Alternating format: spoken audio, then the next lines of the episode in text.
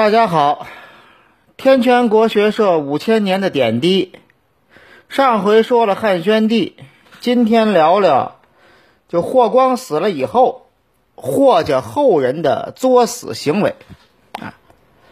霍光还活着的时候，他的家人就已经表现出了骄横不法的样子。当时他们家就是天下权力最大的一家，那他们还怕谁呀？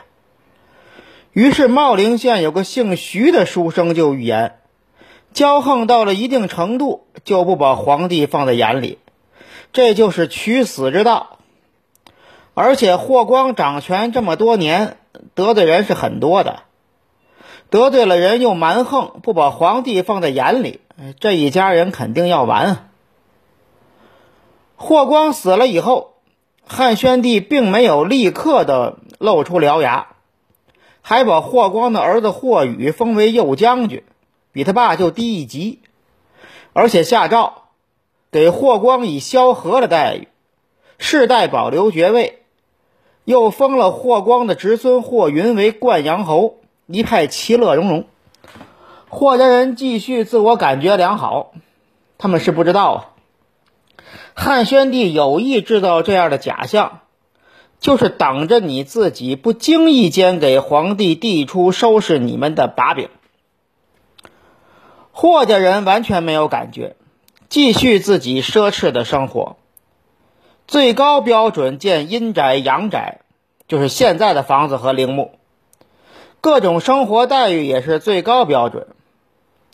宣帝则是一点一点的实践自己的计划。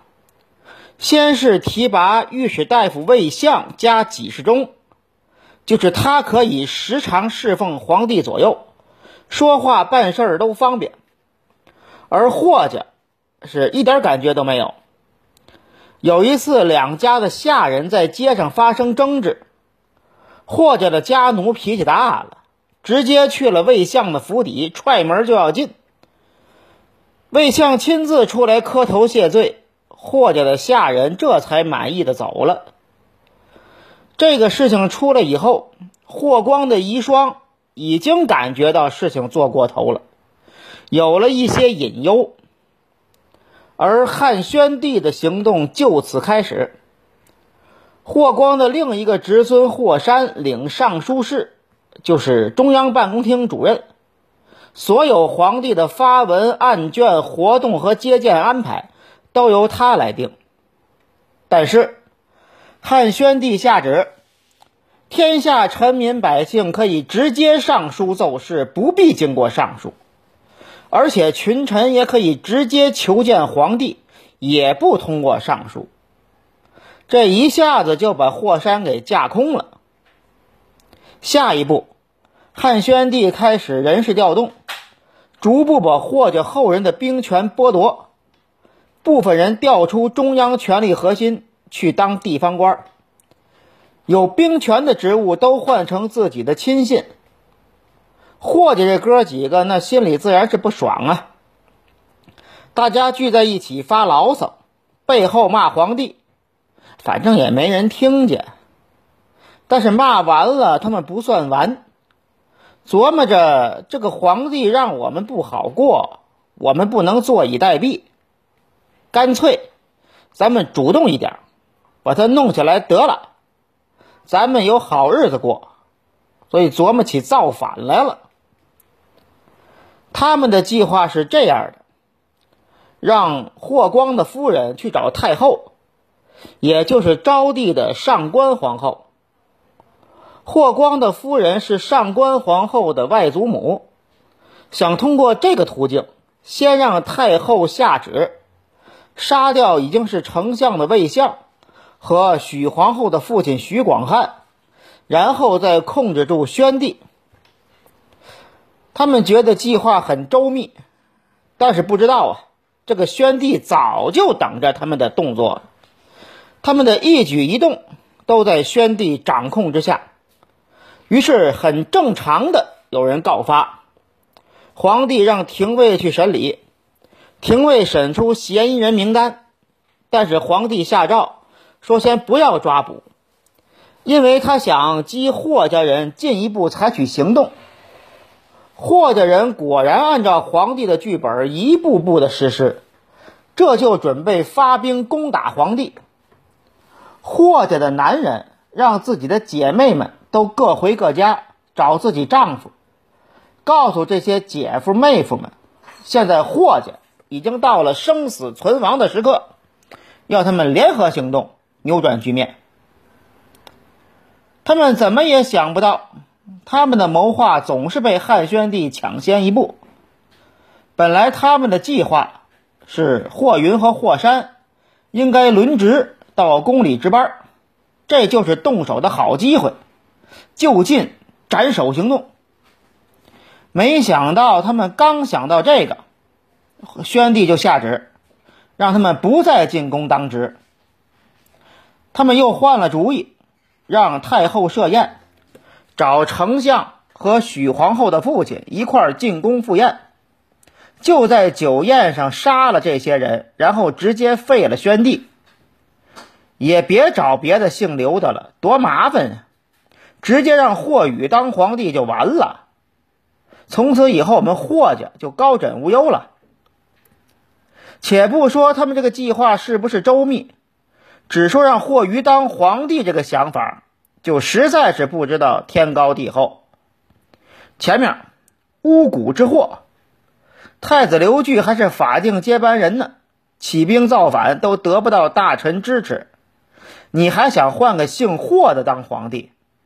真成功了，你这个皇帝能当多久？得有多少人起兵讨伐你们？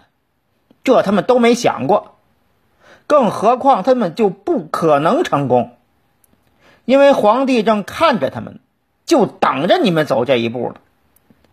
结果那自然是没有悬念，有了这个罪名，皇帝顺理成章的。把霍家人都抓了，除了自杀的以外，霍于这个意象中的皇帝被腰斩，剩下霍家的女人都被死刑立即执行，就是宣帝的皇后，也就是霍光的小女儿没死，被打入冷宫。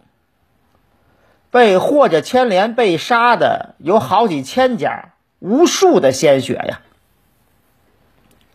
就像前面说的，霍家覆灭的祸根从霍光没死的时候就种下了。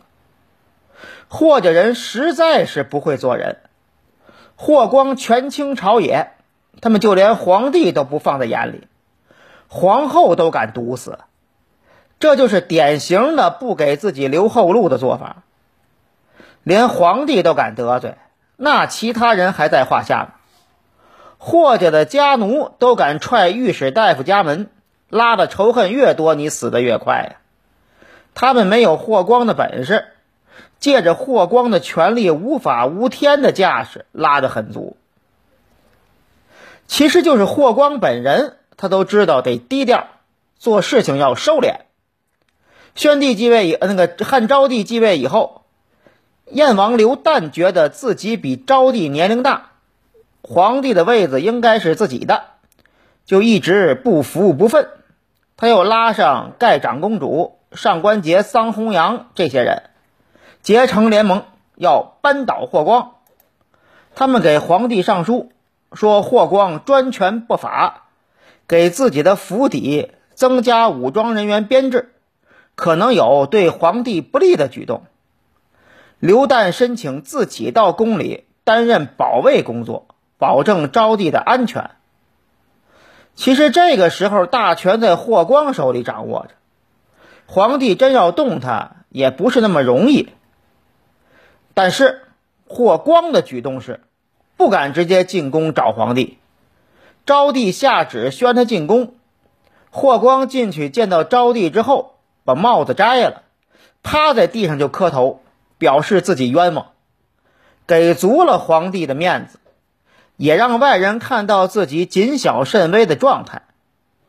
昭帝也聪明，直接就宣布霍光无罪，而且说的也有道理。这霍光调兵不到十天，按照当时的通信条件，燕王在封地不可能知道。这就是长安有人冒充燕王的名义，其实也是他们商量好的啊，就说这意思，就是上书告发呀。而且霍光想要对皇帝不利，以他的权力，根本不用突然改变军队部署，军权在他手里，军队他可以随便的调动。无论如何，霍光在掌握大权的时候做的并不出格。如果他的家人能够学到他的谨慎，可能也不会翻车翻的那么惨。不过我发现啊，在汉朝，后代和前人性格差别很大的现象还是比较普遍的。下一期咱们聊聊这个话题。谢谢各位，再见。